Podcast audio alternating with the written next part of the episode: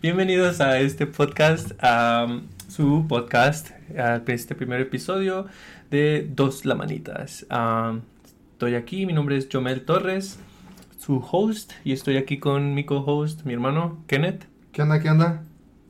Ok. Uh, qué bueno que, que, nos escuchan porque hemos estado batallando un buen para poner el micrófono. Por algún motivo, este es como el tercer intento de querer grabarnos. Eh, y yo me escucho bien, pero luego Kenneth no se escucha. En sí, no, el micrófono no me quiere. Entonces, algo está impidiendo que nosotros compartamos nuestras opiniones aquí. Pero bueno, uh, queremos darle la bienvenida para que uh, a este primer episodio vamos a hablar sobre un tema, pues podría considerarse un poquito cliché. O para... controversial. Y controversial, exacto. Uh, todos los podcasts que conozco que son de la Iglesia de Jesucristo de los Santos de los Últimos Días siempre han tomado este tema y es sobre la primera visión de José Smith. Entonces, solo para recordarles que el propósito de este podcast es abrir diálogo, es aprender.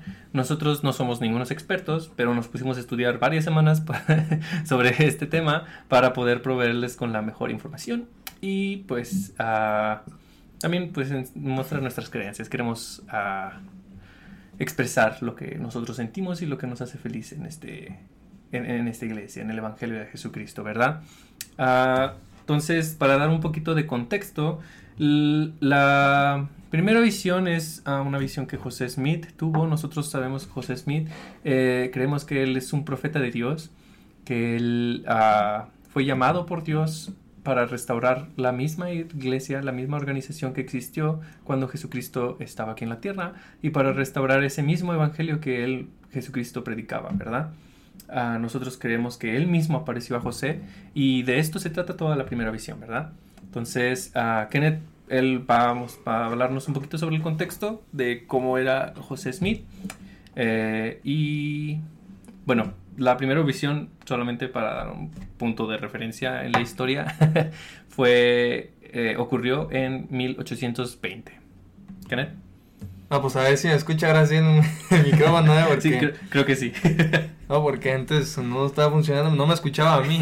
Yo me no, a mí no. ya llevamos como 15 minutos hablando y no se escuchaba nada. Pero va. No, no, no, bueno, eh, José Smith, 1820.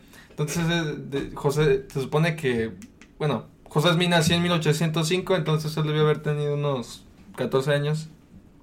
Este pero bueno, el contexto era de que, pues, mil, mil, los 1800, eso era hace como, sí, dos siglos, ¿verdad? Sí, dos siglos. Este, pues, en ese tiempo, los Yankees se llaman, ¿verdad? Eh, pues, Estados Unidos estaba en una época, eh, mucha migración al oeste, o sea, Missouri, eh, California, todos, todo lo al oeste, todos, muchos estaban moviendo al oeste por el sueño americano, ¿verdad? Querían nuevo, eh, ¿cómo se dice? Uh, territorio o, o comprar, sí. comprar territorio, más oportunidades financieras, económicas.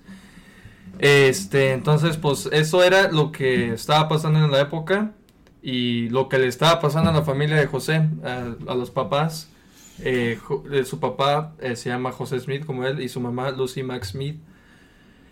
Este, y pues ellos eh, iban de un lugar a otro. De hecho, cuando Jos José Smith nació en Sharon, Vermont, y él vivió ahí como por cinco años, y a los cinco años se fue, uh, se movió a Lebanon, New Hampshire, eh, y ahí anduvo como por tres años. Después se fue a Norwich, Vermont, eh, no al mismo lugar en donde nació, sino en otro como otra ciudad. Eh, y luego ya después de eso terminó en Pal Pal Palmyra, Nueva uh -huh. York. Este, y ahí es donde ocurre todos los sucesos de la restauración de la iglesia. Eh, ya llegando a Palmira, pues llegó en una época en donde están en constru construyendo una, un canal, se llama el canal Erie, o Erie, eh, y eso hacía que muchas de las ciudades alrededor eh, fueran a Palmira, fuera Palmira siendo, digamos, el centro de reuniones, o la ciudad donde, pues, el eh, la economía está subiendo, el marketing está subiendo, entonces todos querían ir ahí porque pues había gente ahí, ahí era la, lo bueno, ¿verdad?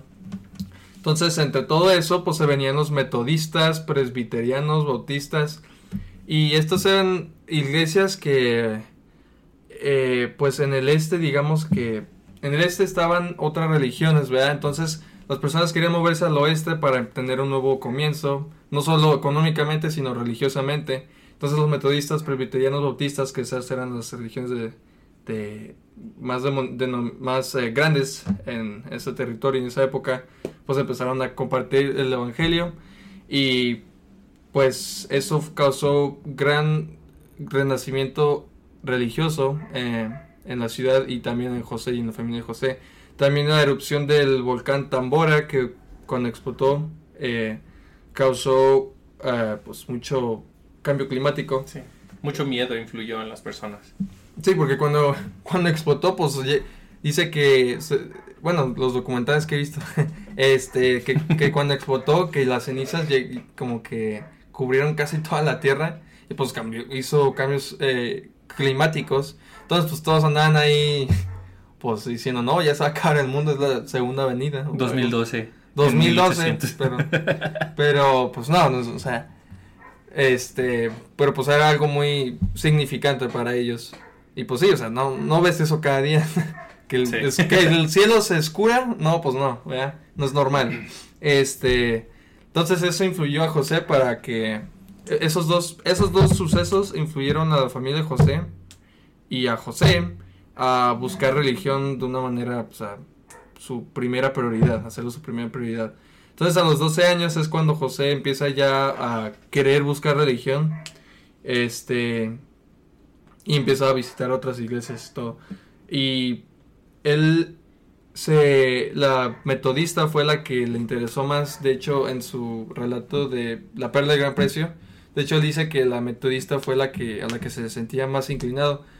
Y pues él empezó a ir a sus, sus reuniones este, de, de, hecho, en esa en muchas de esas reuniones tenían que hacerlo en el bosque o afuera, en otros lados, porque las iglesias, los edificios, pues se llenaban, toda la gente quería, quería buscar a Dios.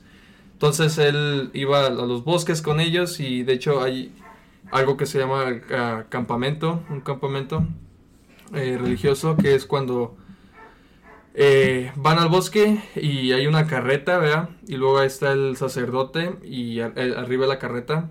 Y así como ahí, al frente de la carreta o abajito, hay como una silla en donde las personas se pueden sentar y pueden, digamos que, sentir una manifestación del espíritu. O sea, que lloren o que se desmayen o que empiecen a gritar, moverse así, chido.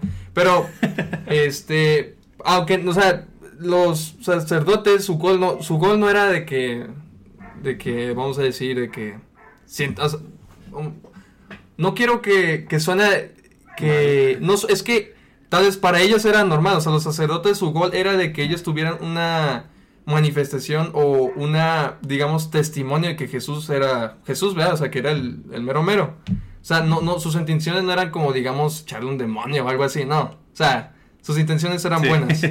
Este, y bueno, José Smith pues iba a muchos de esos eh, y pues veía muchas personas pues, tener estas manifestaciones y todo y personas que se desmayaban, que se levantaran y dijeran, no, pues vi a Jesús o vi a Dios y me dijo tal cosa. Entonces José quería eso, pero pues no, no le pasaba.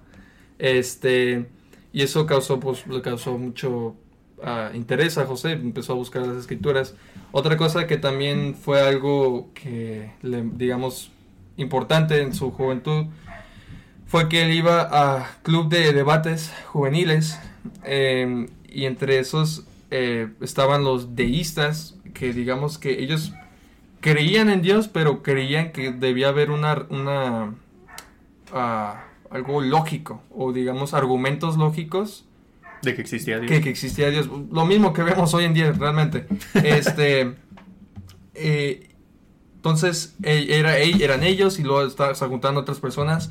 Entonces decían, no, pues, ¿qué, qué onda? ¿Qué, si nos preguntan tal cosa, ¿qué vamos a decir? Entonces, habían debates y todo. Y de, hecho, Oliver Cowdery, ya años después, dice que él cuenta que José Smith en esa época incluso se preguntaba si en verdad había un Dios. Eh, entonces, ah, en, la, en el relato la primera visión de 1832, que fue la primera, él cuenta que pues decía que veía el cielo, los animales, veía las estrellas y todo, entonces decía, no, pues en, mi sentido común me dice que pues hay un Dios, esto no pudo haberse creado de, de una chispa, de, de, de la nada. Entonces, eh, es todo esto empieza, empieza a influenciar a José. Este, y dos preguntas que él tenía era que, aquí las tengo, perdón, que cuál, cuál iglesia era verdadera y cómo él iba a ser salvado. Este, realmente, este, era una misma, era una, esas dos preguntas era una sola porque pues él quería perdón, él lo que buscaba era perdón de sus pecados. Sí, había correlación entre las dos. Sí, sí, sí. Él quería buscar la iglesia correcta para saber pues... Uh, quería encontrar, no, no, o sea, sí dice que quería encontrar la iglesia correcta, pero en una de las versiones, de hecho vamos a hablar de eso más adelante, él dice que él quería buscar la misma iglesia que existía en los tiempos de Jesucristo. Él decía, yo quiero estar así, yo quiero encontrar esa, esa misma. ¿Por qué? Porque él sabía que, oh, pues si es esa misma, entonces uh, si yo me bautizo, yo puedo y vivo esos principios que enseñan en esa iglesia, en la iglesia pues que era de Jesucristo en los tiempos de él, pues él iba a ser salvo, ¿verdad? Ajá. Sí, sí, sí. Eh, de hecho, o sea, él creía que para, pues, para obtener perdón, o digamos, una ser limpio o purificado, pues unirte a la iglesia y ser bautizado en la iglesia verdadera, ¿verdad? Entonces es, era realmente una, una, sola pregunta. Entonces había mucha confusión en José, eh, también su familia tampoco ayudaba mucho porque mitad de su familia no, no era de ninguna denominación y la otra mitad era presbiteriano. Era presbiteriano, o sea. Entonces había mucho... Eh, había mucha controversia en, su, propia familia. Sí, mucha contención. Entonces eso llevó a José, ya a los 14 años, o sea, ya después de haberse preguntado mucho, este, ya vemos que él lee la epístola de Santiago, eh, Santiago 1.5, este, es que sí, yo la digo, es que este cuate no se la sabe. Muy mal. Dice, uh, si alguno de vosotros tiene falta de sabiduría, pídala a Dios, quien da abundantemente y sin reproche y le será dada. Es que yo me la sé en inglés. no, en cierto, en inglés. Este, bueno, ahí es cuando lee esa, esa escritura y pues va al bosque, vea, y ora a Dios, al, a, a Dios y al Hijo y al Padre, vea, y ellos se le aparecen y pues ahí viene, ahí empieza lo, bueno.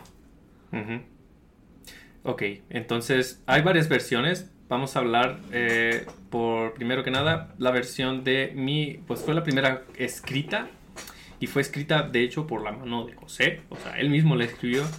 Él estaba queriendo hacer una autobiografía. Nunca se llegó a publicar esta ah, autobiografía, ah, pero pues como quiera se guardó eso, ¿verdad? Este eh, registro fue escrito en 1832, o sea, fue 12 años después de, ah, de la primera visión. Ah, José, en esa, esa versión creo es, es, la más, es la que es más diferente a las otras, porque José explica que él tenía como una conciencia de sus propios pecados. Entonces, bueno, ah, volvimos después de un corte comercial, disculpen. Eh, a ver, ¿qué habla? A ver, a ver, ¿qué onda? ¿Me escuchan? Ah, sí, sí, sí se escucha. sí, se, no, espérate, sí se escucha bien, ¿verdad? Ah, sí, sí, sí, se escucha. Disculpen, es que estamos muy traumados por eso ahora. Ah, ah, entonces, José Smith, él estaba teniendo un problema. Eh, bueno, él estaba teniendo mucha frustración por no encontrar esa iglesia que lo iba a llevar a la redención. ¿verdad? Eso es lo que explica esa versión de 1832.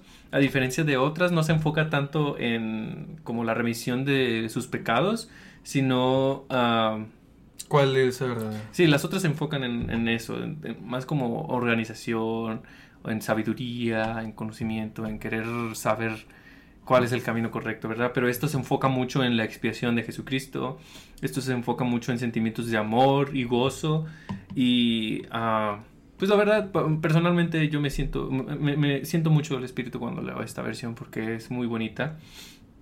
Ah, José en esta versión él explica que después de investigar y asistir a muchas denominaciones, como comentaba Kenneth, él no sabía él, él sabía que ninguna era la misma iglesia que pues tenía el Evangelio de Jesucristo, ¿verdad? Como en el Nuevo Testamento. Ojo, no quiere decir que todas estaban mal. José no sabía que todas estaban o sea, mal.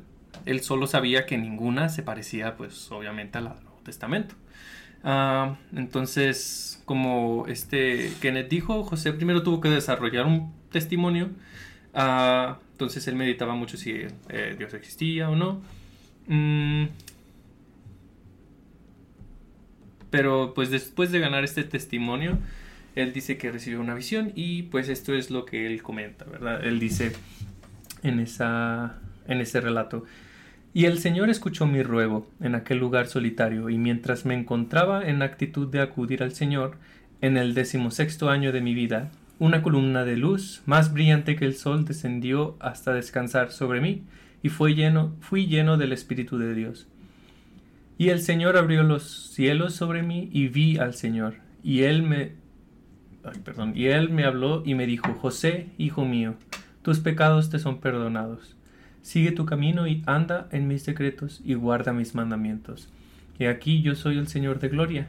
Fui crucificado por el mundo para que todos los que crean en mi nombre puedan tener la vida eterna. He aquí, en este momento el mundo yace en pecado, y no hay quien haga lo bueno, ni siquiera uno. Se han apartado de mi evangelio y no guardan mis mandamientos. Con sus labios me honran, pero su corazón está lejos de mí. Mi ira está encendida en contra de los habitantes de la tierra, y caerá sobre ellos de acuerdo con su impiedad, y para llevar a cabo aquello que se ha declarado por boca de los profetas y los apóstoles. He aquí vendré pronto como está escrito, en las nubes y revestido de la gloria de mi Padre. Eso es una solo una parte de la de lo que el Señor le dijo a este José, ¿verdad? Lo más importante, de hecho. Sí. Entonces, ah, esa es, una cosa muy bonita. Solo queremos decir que José, él era un joven muy humilde. Él quería saber, eh, él quería humillarse, quería saber cómo podía ser perdonado. Entonces, para que un niño de 14 años sepa que realmente le está no está haciendo algo bien, hoy en día por lo menos es muy, muy difícil. Ah, no todos, desafortunadamente no todos los niños de 14 años hoy día buscan la remisión de sus pecados o se preocupan por el estado de su alma, tal como lo hizo José, y es algo que yo admiro mucho de, de eso, ¿verdad? Y pues nosotros no adoramos a José, lo consideramos un profeta, entonces esta versión realmente nos ayuda a enfocarnos no en la visión en sí, sino en la expiación de Jesucristo. En que, pues, si el Señor perdonó a José por ser humilde y orar, pues nosotros pues, también podemos recibir ese perdón, ¿verdad? Sí, sí.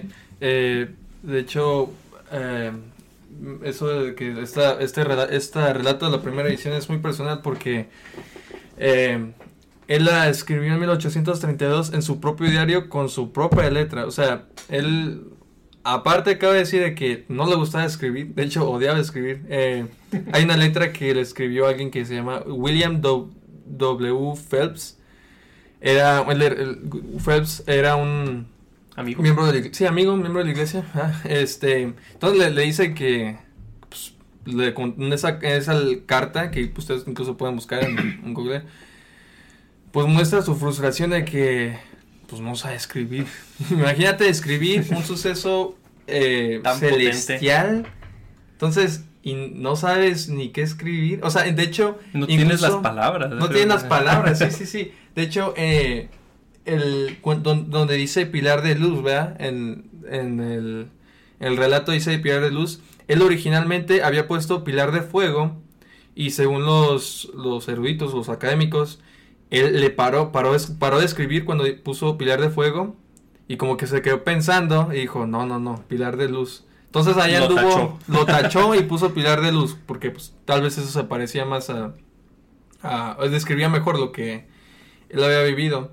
Este, pero o sea, de por sí, la, para José era, era difícil escribir. Este, entonces, esta eh, es una me gusta, esta también es mi favorita porque es muy personal, de hecho el contexto es de que él eh, le escribió en 1832, él iba de regreso a, iba a Kirtland porque estaba en Missouri Iba a Kirland en carreta junto con Sidney Rigdon, que era como su, vamos a decir, primer consejero, Sí. su segundo consejero, y Newell W. Whitney, que era, de hecho creo, iba a ser, el- de hecho él es el segundo obispo Sí, de ahí iglesia. en, en Missouri, ¿no? Él Él, él- él está en Missouri, sí, sí. Entonces él iba de, de- él iba a Kirtland, está- venía de Missouri y en el camino eh, como que algo espanta el caballo, entonces pues ellos se asustan machín y, y dicen, no, pues vámonos a correr. Eh, José salta, Sidney salta de la carreta, pero pues Newell, eh, pues se le- desafortunadamente se le quedó atorada su pierna como en la puerta y se le quebró, o sea, se la quebró Oh. toda. Entonces dijo José, no, pues tú vete Sidney, yo me quedo con Newell y nos vamos a la, a la ciudad más cercana, que ahorita sería Greenville, Indiana.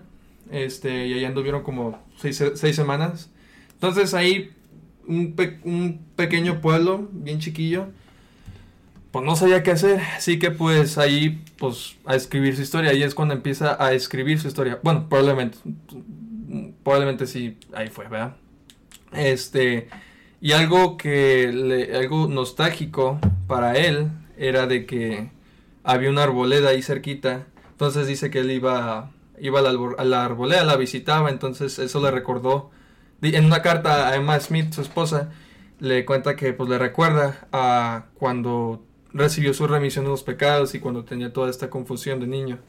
Este, también cabe recordar de que era un tiempo muy difícil para José, él apenas había perdido a su hijo adoptado, eh, Joseph Murdoch, que había muerto porque, eh, tam- eh, por la razón, había muerto porque ese, ese día o tres días antes habían emplumado a José, es cuando empluman a José en Kirtland y lo, ¿cómo se llaman? Lo, lo llenan de... No, no me acuerdo cómo se llama eso. Es cuando lo llenan, lo llenan afuera y le, le- le empluman, lo vean, lo... De brea. De brea- Ándale. Lo llenan de brea y le ponen plumas de, Sí, sí. de pollo Sí, sí. alrededor. Entonces, eso, eh, algo rápido, lo, lo empluman, vean, lo sacan bien, bien feos, yo creo que es algo, es algo horrendo eso. Y como dejan la puerta abierta, el hijo, pues, le llega todo el, El todo el frío, frío. Se muere de hipotermia. Entonces, tres días después se murió el hijo, ¿verdad? Entonces, es algo que le, que le duele mucho a José y todavía lo tiene, o sea, se le murió a su hijo, mm, creo que es algo fuerte.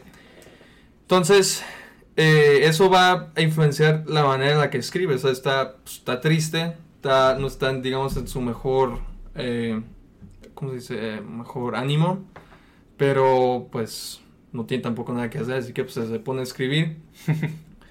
este, y sí, esta, este, es una, esta es mi favorita también porque eh, es la remisión de los pecados. De hecho, cuando dice que tus pecados te son perdonados, eso me recuerda al, a la Marcos, ¿verdad? El capítulo 1, no, segundo, perdón, capítulo 2 que, que bajan al leproso, ¿verdad? Lo bajan. No, no el leproso, al paralítico. Para el...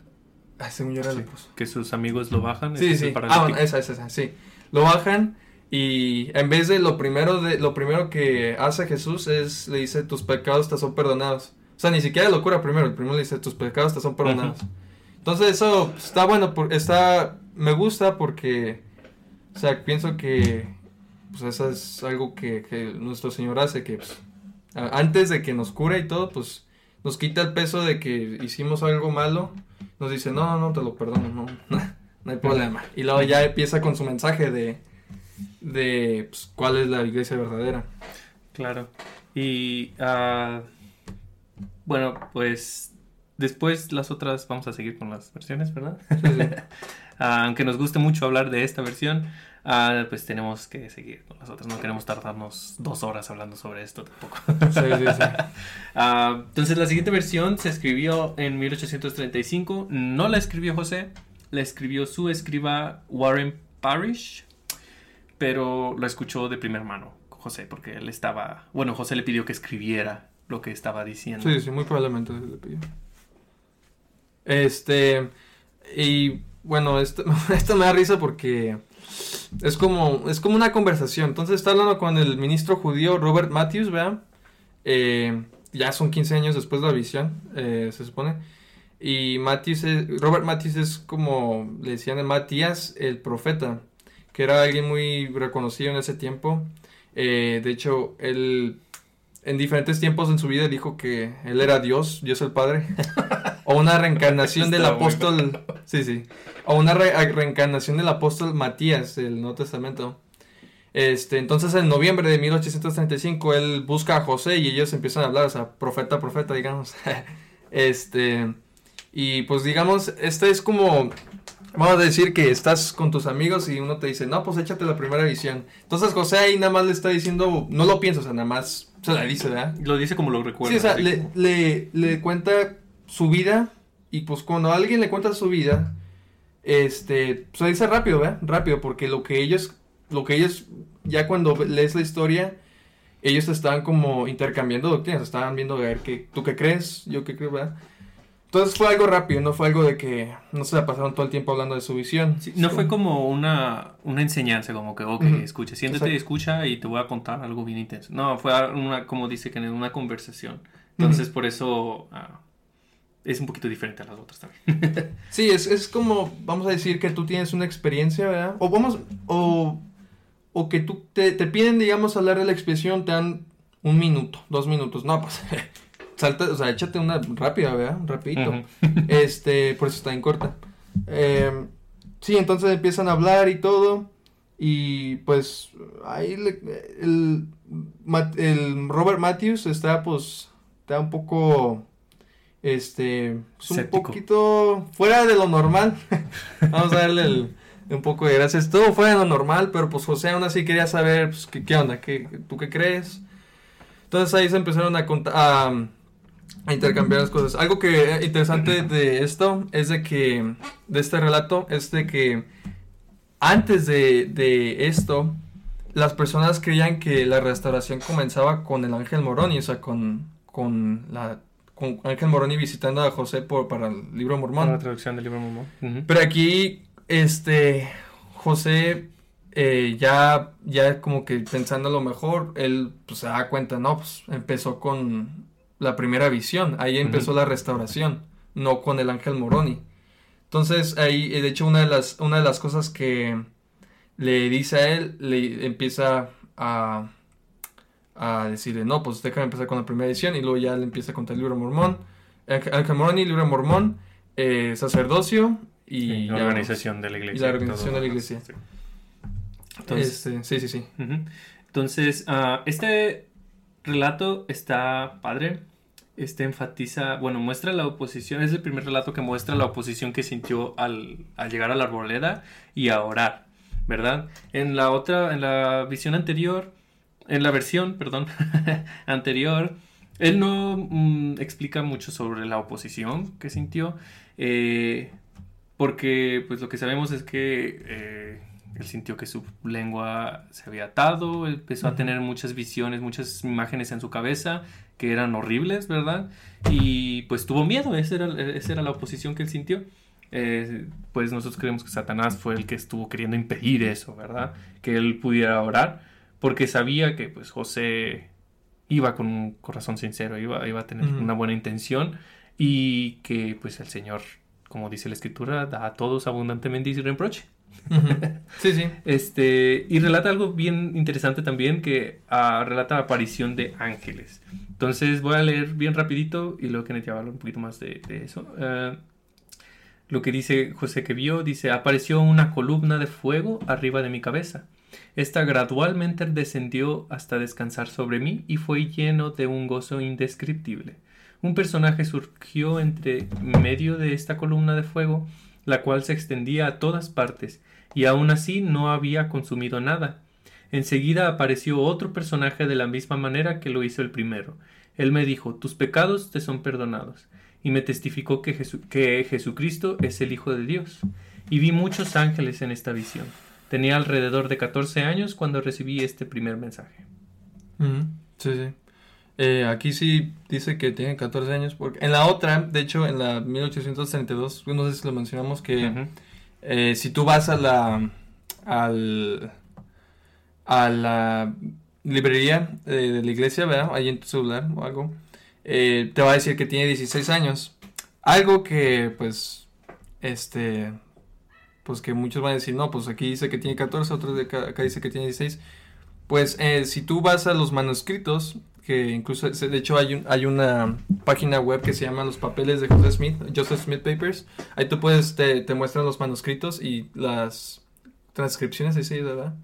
Ah, ves que está tachado. ¿Por qué? Porque esa partecita donde dice que tenía 16 años lo escribió su escriba. Entonces José lo vio y dijo, no, no, no, tenía 14 años. Entonces lo quitó y puso 14 años. Pero pues no fue incluido. Este, no fue incluido ya cuando lo publicaron en la iglesia. Este, pero sí, esta es cuando empieza ya, eh, aquí es cuando ya empieza a hablar o incluye de una fuerza maligna eh, al querer orar a Dios. Este, algo que es, es importante es de que, bueno, sabemos que Robert Matthews se quedó con José Smith ahí en su casa por como una semana. Este, pero luego, ya terminando la semana, eh, se descubre que Robert Matthews fue acusado de haber matado a su, a su, digamos, discípulo o compañero, Elijah Pearson, y también lo acusado por otros cargos. Entonces, este, a José no, pues no, no le gusta, o sea, te- te- tuvo todo este tiempo a un, bueno, a alguien que está siendo acusado de asesinato, o sea, no, pues se, Se asustó. se asustó mucho, ¿verdad? Entonces, eso ah, ya después, eh, de hecho, lo descubre y lo deja quedarse nada más una noche más y deja también dar como un pequeño sermón a ver, a ver qué dice, ¿verdad? A ver si no Este, dice algo apóstata. Sí, sí, sí. Luego, de hecho, ahí es cuando Robert ya le cuenta, porque una pregunta que José le tenía a Robert Matthews era sobre la resurrección o algo así, ¿verdad? Entonces, este, ya cuando Robert Matthews le cuenta unas cosas que nada que ver, fuera, fuera de onda, José Smith dice, no, me tú eres del diablo, aquí, o sea, tengo un asesino y todo. Este, ¿quién- y, y incluso José en su diario eh, describe, quién sabe qué más haya hecho, o sea. Entonces, este, eso, esto, pues, digamos que es algo eh, que se le queda a la mente a José, porque una semana después conoce a alguien que se llama Erastus Holmes, que también se, digamos que se le cuenta como la relato de la primera edición corta, vean, la más corta, porque mientras está hablando con él, nada más dice que tuvo una visitación de ángeles. Eh, esta vez siendo más cuidadoso, porque esta vez, o sea, Sí. una semana antes le contó la primera visión, algo sagrado para él, A una persona. a una persona que probablemente fue un asesino, pues no, ¿verdad? o sea, eh, ahí aprendió que ser más cuidadoso. Sí, no tirar, no tirar sus perlas a los, a los cerdos, como dice Sí, en sí. el Nuevo Testamento. Sí, sí, entonces esta vez fue una cuidadoso y nada más dijo que tuvo una visitación de ángeles. Ahora, eh, en esa época, eh, José Smith o los santos, el término ángeles era algo muy, era un término Muy extenso. muy extenso. O sea, para ellos ángeles podía ser un profeta incluso, o sea, o, o incluso Dios como no- sí, incluso como nosotros vemos a personas que nos ayudan o que nos ayudaron en un momento crítico, le decimos ángeles, ¿verdad? El Señor me mandó un ángel, ¿verdad? Entonces, eh, es, es fácil, eh, es normal, perdón, leer, digamos, historias de los santos eh, en la época de José Smith, des- mencionar a, Dios al Padre o a Jesucristo como un ángel, porque para ellos era normal. Ángel era, era un como sobrenombre de como mensajero, un apodo para Mm. mensajero. Entonces es normal ver eh, ese tipo de cosas en la historia de la iglesia. Sí, sí, es, es bien interesante. Muchas gracias por compartir esto. Eso yo no lo sabía, la verdad. Ah, entonces, la siguiente visión es muy parecida a esta, la de 1838. Esta es la más conocida, la que casi todos los miembros de la Iglesia de Jesucristo de los Santos de los Últimos Días conocen.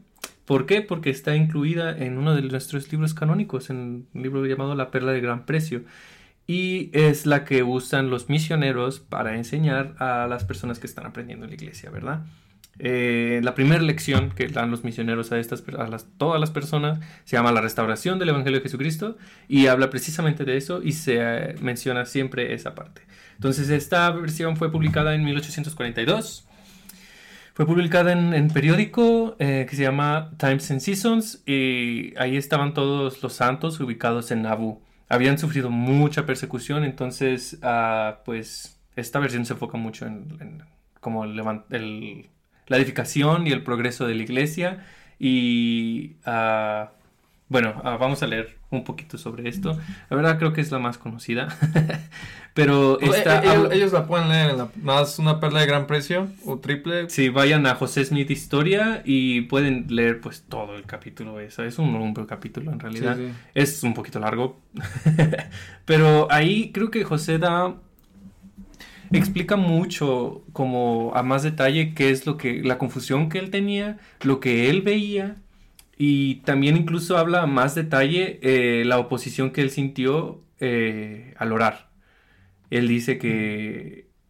que se le durmió la lengua, que, que sentía que se iba a, iba a ser. Iba, era destinado a una destrucción repentina en ese mismo momento, sentía que él ya se iba a morir. Sí, es muy intenso, ¿no? No, no puedo... Eh, eh, creo que es la que más habla sobre esa oposición. O sea, dice, ya aquí ya valí. Pero es, bueno, para mí también es una de las más bonitas, ¿verdad? Y dice, "Mm, más esforzándome con todo mi aliento por pedirle a Dios que me librara del poder de este enemigo que se había apoderado de mí, y en el momento en que estaba para hundirme en la desesperación y entregarme a la destrucción, no a una ruina imaginaria, sino al poder de un ser efectivo del mundo invisible que ejercía una fuerza tan asombrosa como yo nunca ha- había sentido en ningún otro ser.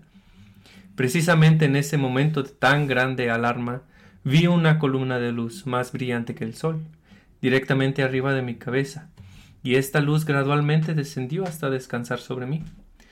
Nos bien se apareció, no bien se apareció, me sentí libre del enemigo que me había sujetado.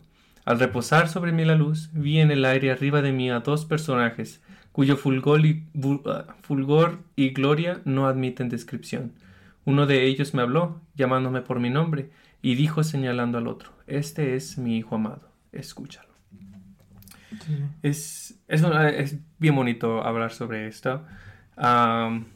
Sí, sí. y ahí menciona dos personajes y uno señalando al otro, ¿verdad? Este es mi hijo amado, escúchalo. Entonces ahí creo que sea, pues obviamente es muy claro que quiénes son los que están, los que aparecieron. Y no dice como las otras versiones, como la primera versión que era nada más el Señor. Ah, pero en esta versión es muy poderosa. Siempre cuando yo la enseñaba en mi misión, ah, hacíamos mucho enfoque en esta parte. Porque uno puede sentir el espíritu cuando habla sobre esto. Y las personas sienten ese poder, sienten como ah, José, él, pues ese mismo espíritu que tal vez él sintió, las personas incluso pueden sentirlo. Y ahí es donde nosotros testificamos, ¿verdad? De que esta es la iglesia verdadera y que Jesucristo, él, él nos ama y él por eso, es por eso que él llamó a José Smith como un profeta. Sí, no, no sé si esto hacían en la misión, pero de hecho ahorita en los bautismos, cuando alguien se bautiza, solamente llegan los misioneros y dan la lección que, es- que dan a todos, ¿verdad? De la primera edición y solamente nos piden a cerrar los ojos y pues, no mejor. Y es escuchar, sí. Sí, sí, Tratar es- de imaginarnos esa, sí, ese, ese momento, ¿verdad? Son las mejores experiencias, la verdad. Este, sí, esta también, eh, me gusta ese párrafo, ¿verdad? Ese es uno de los más conocidos. Este, y creo que también podemos ver que esto es algo público, o sea, esto ya no es de que un diario ni una conversación con, con tal persona. Esto ya es de que para que todos lo Se sepan. Sí, se publicó en un periódico para que todos vieran eso. Sí, sí.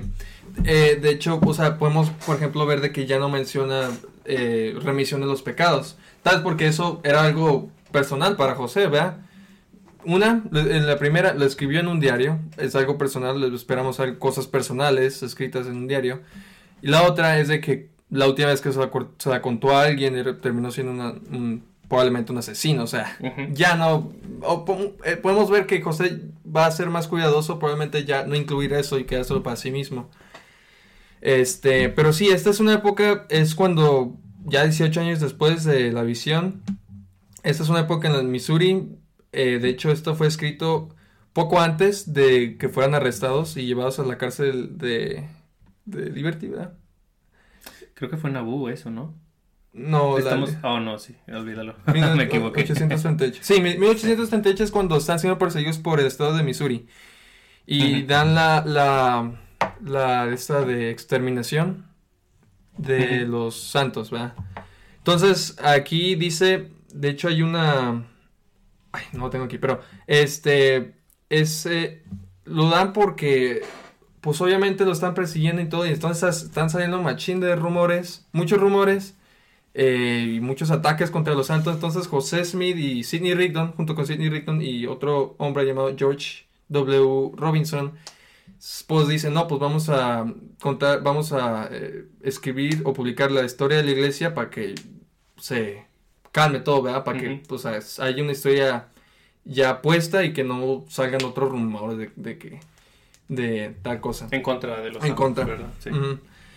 Entonces esto, entonces esta, esta, este relato está, tiene mucha tensión, este, es más como, más frustrante para José porque pues está pasando por un momento muy difícil en su vida, este, y no solo para él, sino para los, sus seguidores, este, entonces, incluso algo que, que me llamó la atención, que prueba esto, es porque, es cuando dice, que dice, porque había visto una visión, yo lo sabía y sabía que Dios lo sabía y no podía negarlo. O sea, él está acá afuera diciéndoles, no, esto es verdad, o sea, dando la cara a, a todos de que esta es la iglesia verdadera y no nos van a, no nos van a destruir. Sí. ¿verdad? Porque era exactamente lo que quería hacer el estado de Missouri. Querían echarse a los santos. Este, Enviaron una orden, ¿no? De exterminación. eh, sí, desde la orden de exterminación que es básicamente si, si no te vas del estado, Te te mataron. matamos. Sí. Y de hecho eso causó, de- de- hay una masacre muy común en la historia de la iglesia que se llama la masacre de Huntsville, que ahí se mataron a 17 hombres y niños. Eh, de hecho pueden leer, bueno, pueden, pueden leer todo esto en el libro de Fue- Santos. Fue, fue horrible, sí. eh, esa, ese- Sí, esa situación fue muy, muy fea. De hecho, si quieren algo más detallado, ojalá más detallado, este, lean el libro de Santos que es publicado por la iglesia. eh, da algo muy detallado de lo que pasó ahí y también en la época, en todo eso, esa persecución. Este, pero sí, esta, esta, aquí vemos que José es más abierto, más directo y le pone mucho, más frustración. O sea, está contando algo de hace más de, de, de 18 años, hace 18 años. Su memoria, obviamente, o sea, tú no, yo al menos yo no me acuerdo de cosas que pasaron, me pasaron hace ya como 3 años. O sea, imagínate 18 años. Claro. Y luego con toda esta persecución, toda esta presión de, de dejar, de poner la verdad para que ya no, para que ya no circulen rumores, Rumores, que hagan que otras personas odien a los santos y los persigan más. Este, entonces eso va, va a ser frustrante para José. Eh, y pues Él es vemos esto. Sí, él es muy directo en esta versión y de hecho yo diría que hasta un poquito controversial porque lo que él dice es que él preguntó a estos dos personajes cuál era la iglesia correcta y ellos le dijeron que ninguno y José él volvió a su casa y él comenzó a pen- uh, uh, pensar todas esas cosas, ¿verdad? Ujú. Y creo que, no sé, yo me imagino que al publicar esto en un periódico o algo así, ah, pues no sé, creo que levantaría un poquito más de contención porque José mismo está diciendo que el Señor le dijo que ninguna de las otras iglesias era verdadera, Sí, sí. que todas se acercaban con sus labios, pero su corazón estaba lejos de mí y que no se uniera a ninguna. Entonces, ah, puede sonar un poquito como controversial, pero cuando, pues si uno tiene fe, uno sabe que el profeta, que, que José Smith era un profeta de Dios, él, uno sabe que eso es verdad, ¿verdad? Eh, y me gusta esta versión porque también especifica qué es lo que pasó después de eso. Dice que él pues llegó a su casa cansadísimo y él dice como Le dice a su mamá, ah, su mamá le, le- pues tú- lo ve todo, pues, todo, ¿qué onda? ¿Qué, qué pasó? eh? lo ve diferente y él dice como eh, pues De, de hecho, él, yo... me, me siento bien, ten cuidado, o sea, como Sí, sí. quiera cuidado, todo está bien. Sí, sí, él, él, él llega a la casa y su mamá lo ve, pues todo, pues, ¿qué onda? ¿Te ves? No te ves muy bien, ¿eh? Y dice, no, no, no, todo está bien. Y, y luego de- le dice, dice, descubrí por mí mismo que el, que el pres- presbiterianismo ajá. no es verdadero. Entonces, Sí. sí, sí, entonces ahí ya este vemos que le cuenta a su mamá. Incluso en, es- en ese mismo relato vemos que le cuenta a su al, ¿cómo se llama? Al ministro, ¿verdad? Sí, a un ministro le cuenta. Y el ministro le dice, ah, está loco, eso no pasa. Eso no pasa, eso Ajá. ya se acabó con los apóstoles, Ajá. pero eso no pasa. Sí, sí. Eh, de hecho, eh, es Total algo que- contradicción lo que dijo Kenneth al principio, que querían que los, el propósito de los ministros era que tuvieran una experiencia con Dios. José viene, le dice, y Hay, es, hay, hay- es que hay, hay algo que, bueno, tal vez lo quería mencionar más después, pero era de que querían ellos, los, todos los ministros ahí en ese tiempo, eh, querían que las personas tuvieran una manifestación de, de Jesús, una visión, ¿verdad?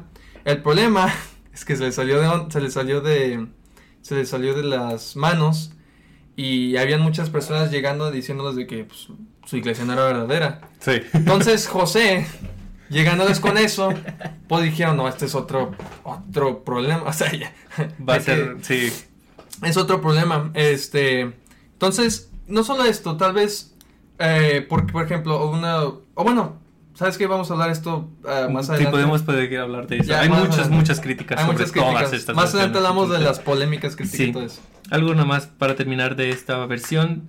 Me gusta que José dice, parece que desde los años más tiernos de mi vida el adversario sabía que yo estaba destinado a perturbar y molestar su reino. De lo contrario, ¿por qué habían de combinarse contra mí los poderes de la tiniebla? ¿Cuál era el motivo de la persecución y oposición que se desató contra mí casi desde mi infancia? Y si lo piensan, tiene mucho sentido. O sea, ¿quién Ujú. le va a estar contendiendo contra un niño de 14 años? Ujú, Digo yo, o sea, ujú. Ah, eso, eso creo que es como. cua- mm, Yo me acuerdo que leí, es- escuché a, a una cosa que decía la regla que confirma, la, la excepción que confirma la regla. Entonces es como, pues sí, o sea. José, el hecho de que tuvo mucha oposición demuestra que, pues, es verdadero, o sea, que ah, Ajá. no fue por cualquier cosa, sino que era algo especial y que realmente pasó, ¿verdad? Sí, sí. Entonces, ah, bueno, eso es lo que creemos. Tampoco queremos obligar a nadie a. Sí, es, es- algo que, o sea, no, digamos, no es de que, ah, es verdadero porque no hubiera Porque posición, tuvo no, posición, No, no, no. pero es, es algo que da más credibili- credibilidad. Sí. O sea, es algo que, por ejemplo, al, al- al menos eh, lo personal, pues si lo, o sea, yo pienso, no, pues esto debió haber sido algo importante, o sea, algo como para que muchos Se alborotaran, sí. Ajá. Ok. Ah, entonces la versión de 1842. Ujú. Con esta se terminan las cuatro más importantes que son de primera mano de José, ¿verdad? O al menos dictadas, Por él o escritas por él. Ajá. O, sí, o Sí, sea, pues es primera mano. Que Sí, sí, básicamente. Él, lo él, él- hizo. él- él lo, lo vio, lo leyó y lo, lo, Lo aprobó, Aprobó, pues. ándale. Esta versión está bien interesante porque también se conecta a, otro de los documentos que son importantes para la, iglesia. Que ah, bueno esta versión fue escrita por fue escrita en respuesta al director de un periódico llamado Chicago Democrat. Eh, el nombre de este director es John Wentworth entonces muchos lo van a encontrar como la carta a Wentworth verdad Ah, esta versión fue es- eh, escrita especialmente ah, para personas que no estaban familiarizadas con la iglesia verdad y se escribió junto con lo que se conoce con los artículos de fe que pues ahí también muestra nuestras creencias. Nosotros creemos en Dios, el Eterno Ujú. Padre, el Hijo de Jesucristo, en el Espíritu Santo y bueno, pues, son, son 13 Sí, artículos. sí. Bueno, bueno, yo, yo aquí, bueno, lo que yo encontré es de que sí es una letra a, John Wentworth, un editor de un periódico de Chicago, no, no sabía el nombre, este, pero es porque le estaba preguntando a José de su historia de doctrina, ¿verdad? Para un amigo suyo que es, eh, según está escribiendo un libro sobre la historia de New Hampshire, donde José Ajá, vivió, donde- ¿verdad? Sí, sí, sí. Entonces, eh, pero nunca fue publicado en el libro de ese, de, de ese amigo. Pero José aún así lo publicó en su La, letra se conservó, sí. Sí, la, letra la carta, se, se conservó todo, sí. Sí, entonces, bueno, ah, vamos a leer un poquito de esto. Eh, es, es muy simple. Es, bueno, es muy parecida a las otras versiones, es más lo que quiero llegar. No es simple, es igual de especial, pero ah, es muy parecida a las otras. Dice, me retiré a un lugar aislado en el bosque y comencé a invocar al Señor. Mientras me encontraba concentrado en ferviente súplica, mi mente fue apartada de todo lo que me rodeaba y me envolvió una visión celestial. Y a- vi a dos gloriosos personajes que se asemblaban, asemejaban exactamente el uno al otro en rasgos y apariencia, rodeados de una luz brillante que, el- la, que eclipsó la del sol a mediodía. Me dijeron que todas las denominaciones religiosas creían doctrinas incorrectas y que ninguna era reconocida por Dios como su iglesia y reino, y se mandó expresamente no seguirlas. Se me mandó expresamente no seguirlas, al mismo tiempo que recibí la promesa de que la plenitud del Evangelio se me daría a conocer en un tiempo futuro. Entonces ahí como eh, otra vez el Señor dice, no son las mismas, eh, no, no, hay ninguna iglesia correcta que sea considerada la iglesia de Jesucristo. Ah, le mandó a no seguirlas y recibió la promesa de que pues él iba a revelar ah, en el futuro, ¿verdad?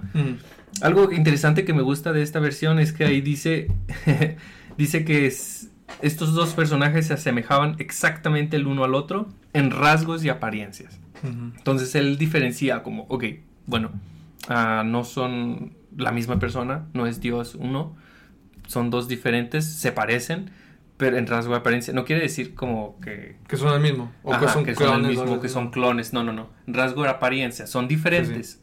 Uno es Dios el Padre y otro es Jesucristo. y, y, creo que el, método, el modo en que lo escribió sí da como para... Para personas que no están familiarizadas. Es una, una resumen simple para alguien que no conoce de Dios o de la iglesia. Sí, sí. Ah, de hecho, algo que yo quisiera eh, agregar es de que, al menos yo en mis notas yo puse José, supuestamente escribe esto 22 años después de la misión. ¿Por qué? Porque esta historia, este relato, el estilo de, de escribir y el idioma que contiene se parece mucho al del apóstol Orson Pratt, ¿verdad?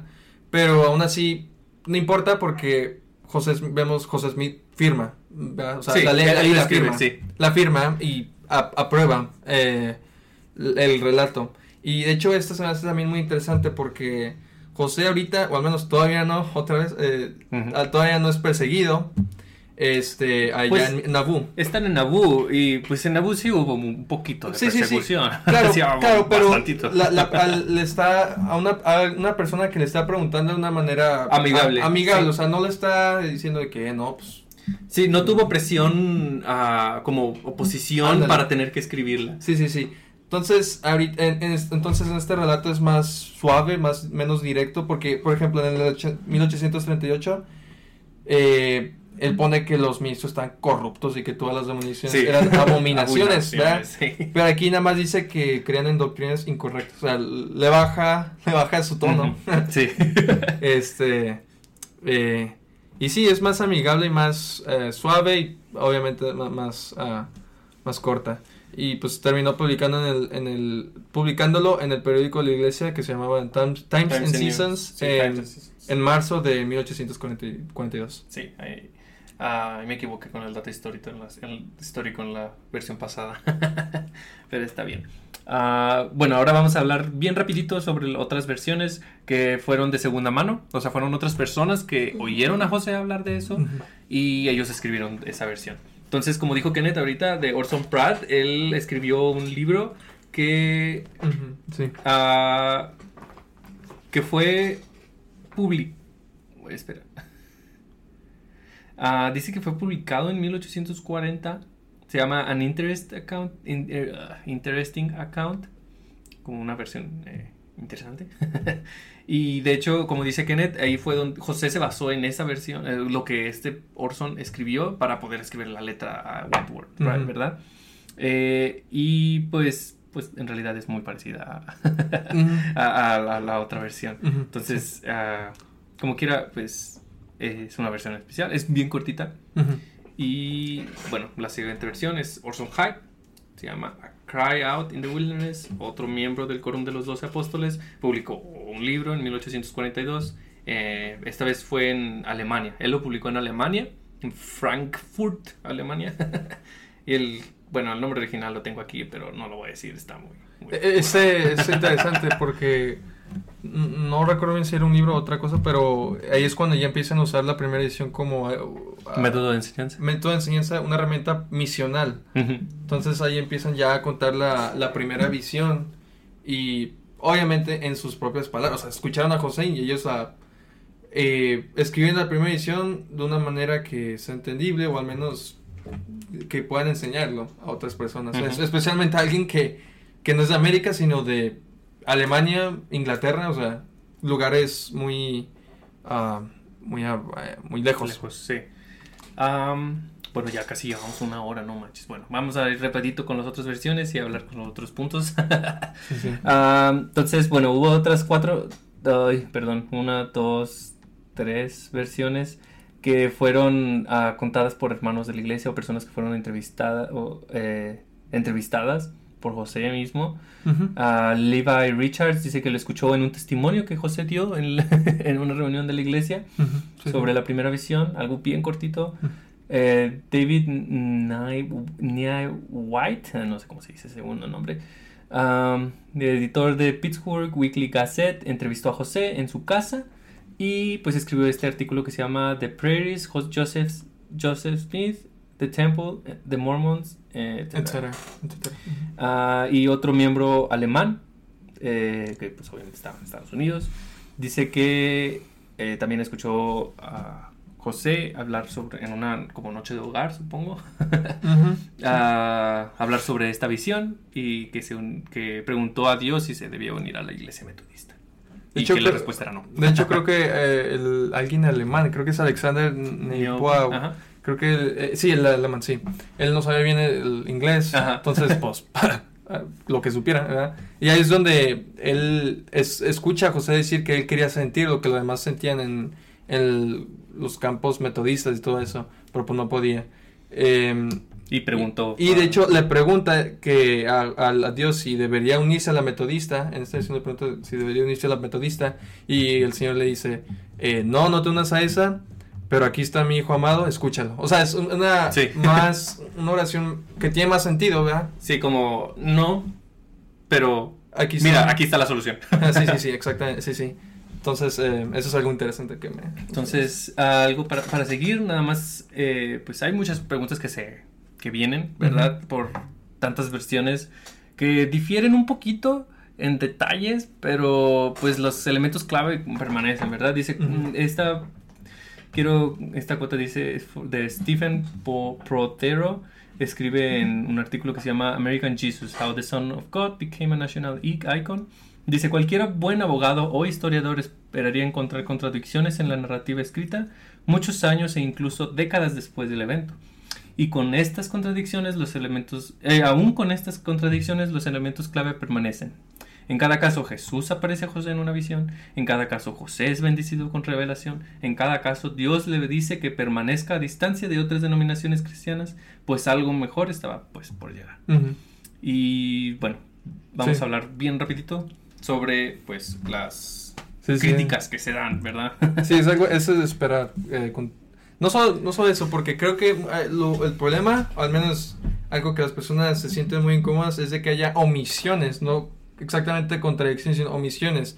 Porque, por ejemplo, en 1832 no es de que no contradice, no contradice al 1838, sino que simplemente omite a Dios al Padre y nada más Sí. menciona a, a Jesús. A Jesús ah, o al Señor. Pero eso, sí, eh, sí, el Señor. Pero no, no quiere decir que no lo vio. No es una contradicción, simplemente lo omite por cualquier razón. O sea, pudo tener sus, sus razones. Entonces, bueno, ah, una de las pues contradicciones que se que se dan ah, entre comillas, ¿verdad? Es ah, pues la edad de José. En la de 1832 dice que José tenía 16 años y en las otras dice que tenía 14. Sí, eso es, ah, eso es fácil porque, como dije, o sea, eh, la parte de que dice que tenía 16 años lo escribió su escriba y lo José lo vio y lo tachó. Y puedes, y puedes ir a los manuscritos y, ver tacha. la tacha y la, y, ¿cómo se dice? La, la letra, o la, Ajá. y ves que es Como la, diferente corre- la, la corrección pues de Sí, José. sí, y ves que la letra de José es diferente a la de su escriba, o sea, es... sí. Eh, hay algo que se considera una contradicción, que en la versión del 32 y las otras versiones eh, se pregunta, o sea, respecto a si la iglesia era correcta o no. En la versión del 32 dice José que si la, si la iglesia, que él sabía que ninguna de las iglesias era correcta. Y en las otras versiones él va al Señor y él pregunta, pues, ¿cuál es la iglesia correcta, verdad? Ah, creo que la única explicación es que José sabía que ninguna de las iglesias era la misma del Nuevo Testamento. Es como cuando, me gusta, no sé, se me ocurrió al momento en que estaba eh, investigando sobre esto, se me ocurrió, es como cuando vas a una heladería, quieres un helado de chocolate, no hay de chocolate. Sabes que no está la de chocolate, pero como quiera quieres un helado, ¿verdad?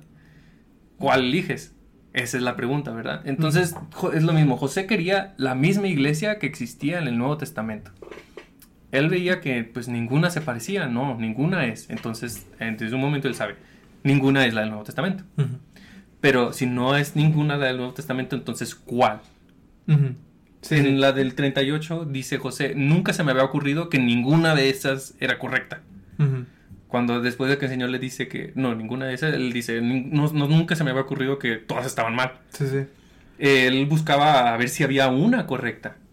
Sí, sí. Uh, bueno, a mí en lo personal pienso que es una... A mí en lo personal, no, no tal vez tú puedes tener tu, propia opinión, pero eh, a mí en lo personal sí pienso que es una contradicción, pero pienso que hay razones para, al menos razones buenas para hacer eso, porque eh, José en Missouri eh, escribe esto y lo dice que nunca se me había ocurrido que ninguna iglesia era verdadera. Eh, pienso que pienso que suena mejor con el ya con el relato que acaba de contar. Pienso que suena mejor decir que nunca se le había ocurrido, ya que el mensaje central era de que esta era la iglesia verdadera. Entonces suena mejor, ¿verdad? Ah, pero puede ser algo de memoria o algo. La verdad, no es algo que. no es algo eh, central o muy importante en lo personal. No creo que es algo importante. No es uno de los elementos claves sí, no de, es un la, elemento de la clave. experiencia de José, ¿verdad? Entonces, otra cosa es que, bueno, pues la misión del personaje eh, en- del Padre Celestial, pues, sí. en la versión del 32, casi todas se relacionan a la del 32, pero es que la del 32 era algo muy personal y muy como Sí, sí.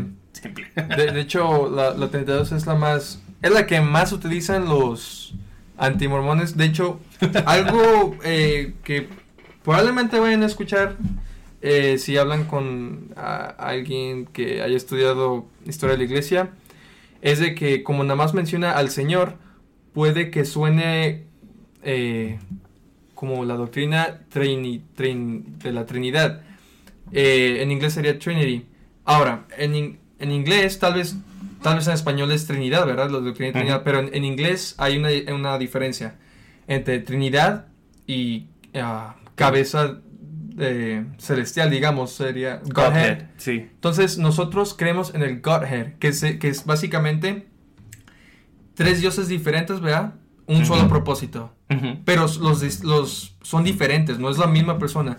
La Trinidad es, son, es un Dios en tres, difere- en tres diferentes, este, digamos, personas. Personas. Como la misma esencia, ¿verdad? Sí. Lo cual no es lo que creemos. Entonces, el argumento que ellos van a hacer es de que dicen, oh, es, ah, parece que José, al principio de su carrera profética, creía en la Trinidad, este, y luego ya mientras pasaba el tiempo ya empezó a hacer de, ah, digamos, eh, moldear su teología o su doctrina y ya a poner más dioses, ¿verdad?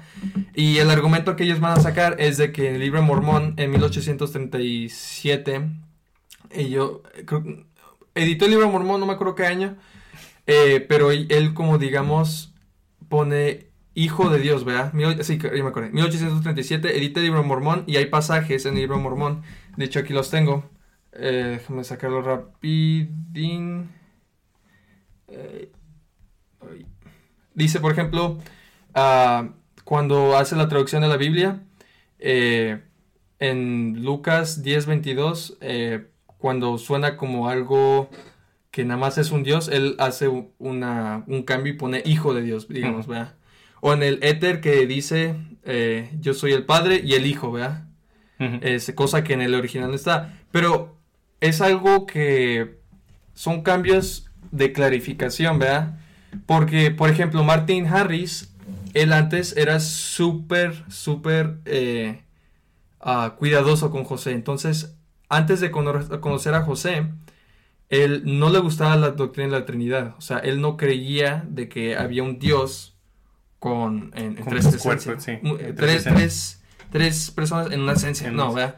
Él, de hecho, odiaba la doctrina. Entonces, ¿cómo, cómo es que Martin Harris le pudo haber creído a José eh, si supuestamente José creía esa doctrina? Entonces, eh, no, no, eh, no, tiene, no tiene cabeza ni pies esa, ese argumento, porque José, por, todos sabían que la doctrina del libro mormón y la de José no era, tri- no era de la Trinidad, Era, era, de Godhead. era el Godhead. Entonces, es simplemente eso de que nada más mencione al Señor es algo, o sea, no, no es significante. Y quién sabe, capaz José tenía sus razones. Aparte es una, un relato muy chiquito de la primera visión, Tal de vez- su diario. También él, él lo escribió, entonces tal Ajá. vez no quería, como- dijiste que no le gustaba mucho escribir. Sí, o sea, no, no, le, no era bueno ni escribir, batallaba escribiendo visiones, pues mm, sí.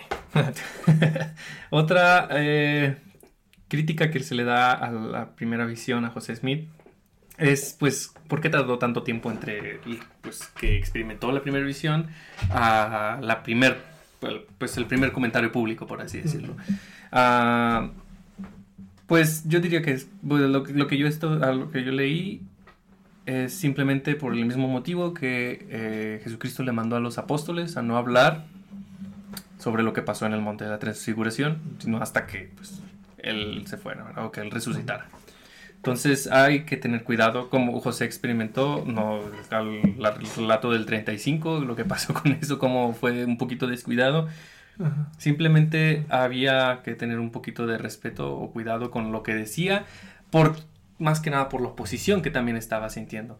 Con lo que él Ujú. dice en la del 38, que pues él tenía mucha oposición. Bueno, él como todos se le vinieron encima a un Ujú. jovencito de 14 años, entonces supongo que eso debió haberlo ah, como, no sé, Sí, sí. traumado, como decir, "Ah, debo tener un, esperar un poquito que se calmen las cosas ah, para pues, poder hablar de eso. Eh, no, y ese eh, parte de, en es- de ese argumento es de que las personas, va, van a haber personas que van a decir que no hay evidencia de que José Smith le- lo persiguieron, ¿verdad? Que nada más es su palabra, ¿verdad?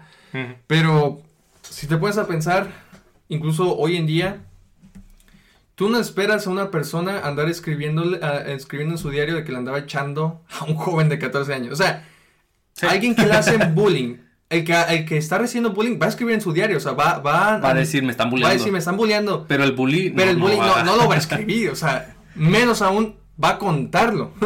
o sea, este, entonces, pienso que... es- Además va a quitar credibilidad. Si un ministro, un ministro, alguien que se supone que es sabio, pone en un registro, oye, pues es que yo empecé a perseguir a este jovencito de 14 años, eso Sí, va a quitar mucha credibilidad a ese ministro. Sí, sí, sí. Este, entonces, o sea, es algo que debemos esperar de, de, de la evidencia histórica de que no haya, de que no haya, digamos, de que nada más sea la palabra de José Contra la de contra todos, la de ¿no? todos. O sea, sí, es, es obvio porque o sea, él es el, él es la víctima Sí. y los demás no van a escribir de sus errores. Y José Smith, él mismo dijo, a mí me gusta mucho esta frase porque como da eh, como entender que primero vamos a hacer las cosas poco a poco y poco a poco las cosas van a salir bien, ¿verdad? Dice, la historia se revela poco a poco en los papeles y se, y se abre paso para que cuando esté completa no levante persecución contra nosotros. En otras palabras, como dijo el apóstol Pablo, eh, pues primero leche, después carne. Eh, primero vamos a ver lo normal, lo eh, simple y luego ya vamos a lo complicado. Para que Sí. no. Porque si le das a lo complicado a alguien que no conoce, se va a confundir más. Sí, sí, sí. Sí, precepto por precepto, aquí poquito, Ajá. poquito. Así es. Y otra de las críticas, que esta es la que me puse a investigar más, Sí, es sobre los. Yo ahí un poquito, pero no mucho. Muchas personas, eh, críticos dicen que en los tiempos de José Smith, como en 1820, no hubo un renacimiento religioso. Ah, dice que eso ocurrió en 1817 o en- y en 1824, que fueron como los más altos niveles de concentración, o sea que hubo más bautismos, más miembros. Y me puse a investigar los números. Eh, no tengo los números, son un buen. Sí, sí. Pero busqué los porcentajes y los porcentajes está. Sí muestra un nivel ah, un poco alto, por lo menos un año o dos años antes de, de la primera visión. Ajá. Pero José en, la, en los relatos nunca dice que fue como ese mismo año que vio todo ese resplandecer de puras Ajá. religiones. Él mismo comenzó a investigar sobre las iglesias cuando tenía 12 años, dos años antes de la primera visión. Sí, sí. Eh, entonces, pues la, iglesia metodista eh, y la, bueno, hay un documento que se llama eh, Comparing Minutes Taken at the Several Annual Conferences of the Methodist Episcopal Church, que es prácticamente como un registro de todos los eh, conferencias que hubo, las personas que fueron a tantas conferencias en Sí. toda una, todo el área, pues en todo el país en realidad, esa tenía muchas, batallé mucho para encontrar Palmira. Y irónicamente en Palmira no había mucho. no hubo mucho, eso sí le voy a dar la, la palabra pues a los críticos, no hubo mucho incremento en miembros en ninguna iglesia presbiteriana, bautista o metodista. ¿En, No qué año, hubo. en qué año? En 1820 Ah, ah, o incluso en el 19 no hubo mucho incremento. Ah, en el 18 hubo un poquito más de incremento, pero muy leve. Pero alrededor de Palmira hubo mucho, mucho, mucho, mucho. Otras, eh, ocho- otras ciudades, Farmington, ah, no sé, no sé, no conozco mucho. Sí, Esto- no tengo un mapa ahí, nombres. pero no, quiero. No me acuerdo los nombres de, esas, de esos lugares. Ah, sí hubo un incremento de como 20% eh, cada comunidad. O sea, si lo juntas todos, sí, es mucho incremento de personas que se bautizan en las tres, en como en la bautista, presbiteriana y metodista. Ah, entonces, pues para el tiempo en que José está investigando las iglesias, pues, él, él está viendo muchas personas unirse a, muchas, a- a todas las iglesias como dijiste, como dijiste tú, Kenneth, ah, que Palmira era como el centro del mar- de marketing, que todos iban por el canal, eh, ese, como no me acuerdo Sí, cómo se sí. llamaba, Ah, pues las noticias llegan. José no era como que se quedaba solo en la casa y todo eso, no, él era una persona proactiva, él iba a ayudar a su papá.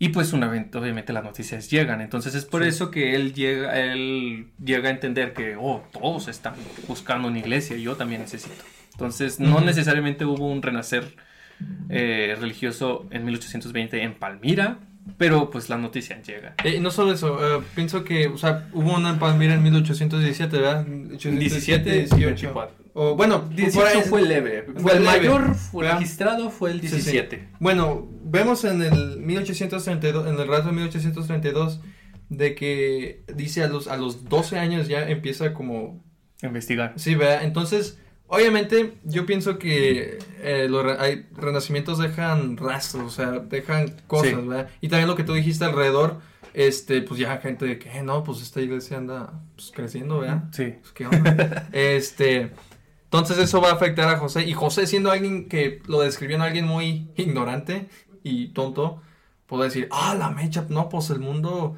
no, pues me tengo que unir a una, todos están uniendo. Si todos lo hacen, yo también. Sí, o sea, es- Tengo que buscar, sí. muy inocente y muy, ¿cómo se dice? Ingenuo. Ingenuo, ándale. Sí. Eh, eh, De hecho, sí, ingenuo. Eh, este periodo se llama el segundo gran despertar. Es un eh, despertar religioso eh, y se enfocó en expandir el cristianismo protestante, pero este periodo fue largo. Entonces no solo fue en 1820, como los críticos dicen. Hubo puntos en los que, pues obviamente se elevaron los números de concentración, pero todo este periodo duró desde 1795, o sea, el siglo anterior, a 1835, que hubo un incremento en todas las iglesias, ¿verdad? Y Ujú. que hubo muchas iglesias que se hicieron después de eso, ¿verdad? Entonces, pues, José crecer en un despertar religioso así, pues obviamente lo va a impulsar a, pues, a Sí. buscar cuál es la iglesia verdadera, o cuál es la iglesia correcta que él tiene que asistir. Entonces, ah, pues ya por último, Kenneth va a hablar un poquito de un argumento que se llama, bueno, que es sobre el libro de Mormón y Lectures on Bueno, Faith. de hecho, ah, sí, es que se me olvidó contar eso, pero es algo, es otros, otros, ah, ¿cómo se dice? O- cosas para so- apoyar su argumento de que la primera edición representa la doctrina de la Trinidad, es de que van a utilizar las lecturas en, en fe, o Lectures on Faith, que en, se escribieron como en 1830 y... 35. Ah, sí, ¿verdad? Eh, sí, 1835, que es cuando empieza a ver, pues más misional, ¿verdad? ¿verdad? Eh, y eh, hacen lo que se llama la escuela, la escuela de los profetas y pues para saber lecciones, ¿verdad? Para Como su manual. un manual, ajá, un manual misional, pues escriben un manual misional y de hecho si tú puedes ir a leerlo y es como, te- son preguntas, por ejemplo, ¿cómo demostrar que Dios es el Padre y Jesús es es el Hijo? ¿verdad? Y ahí te, te dan una escritura para que la cites cuando te preguntan, ¿verdad? Entonces, eh, muchos van a decir que porque en la original dice que el Dios el Padre era alguien, un, pues, un personaje de espíritu y que el hijo tenía un padre esta corporal. Eh, muchos van a decir eso, pero probablemente eh, las lecturas en fe fue escrito por Sidney Rigdon, que antes de que fuera Era un ministro. iglesia, era un ministro que cre- creía en la Trinidad.